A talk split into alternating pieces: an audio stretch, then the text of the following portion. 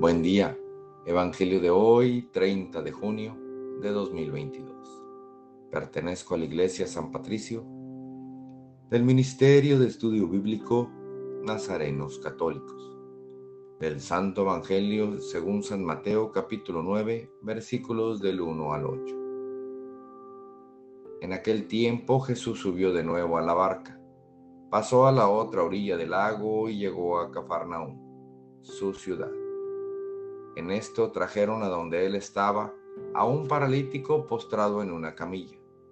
Viendo Jesús la fe de aquellos hombres, le dijo al paralítico, Ten confianza, hijo, se te perdonan tus pecados.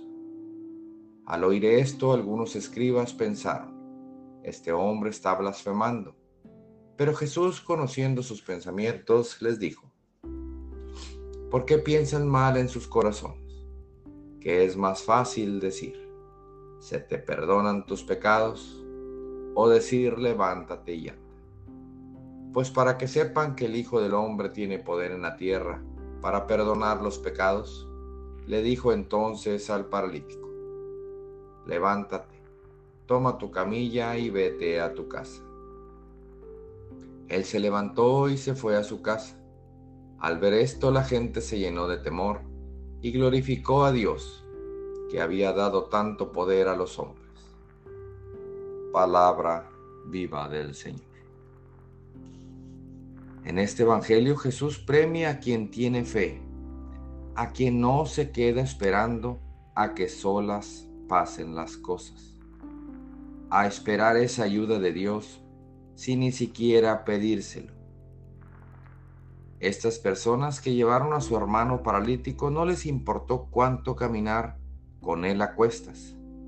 No les importó no poder llegar a él y se subieron al techo de la choza para poderlo meter directo enfrente de Jesús.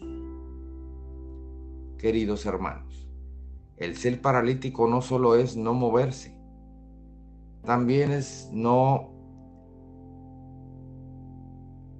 moverte para ayudar, es no moverte para salir adelante, no moverte para servir, el no hacer nada cuando tienes todo para hacer.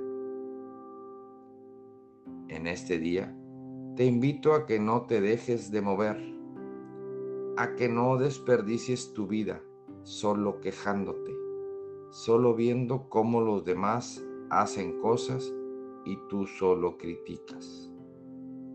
Deja a un lado esa actitud de que todo te molesta, de que todo mereces, de que la vida es injusta y te la pasas no haciendo nada de provecho. Señor, te pido por los hermanos que su actitud no los deja actuar, que los limita a hacer todo y parecen unos paralíticos llénales el corazón de vida y permíteles pensar más allá de su egoísmo y falta de interés en la vida y en el prójimo. Y en este día que está por empezar, Señor, te pido que nos bendigas en el nombre del Padre, del Hijo y del Espíritu Santo. Oremos. Nada te turbe, nada te espante todo se pasa. Dios no se muda, la paciencia todo lo alcanza. Quien a Dios tiene, nada le falta. Solo Dios basta. Vayamos con alegría a proclamar lo que Dios nos ha enseñado. Que tengan un excelente día. Paz y bien para todos.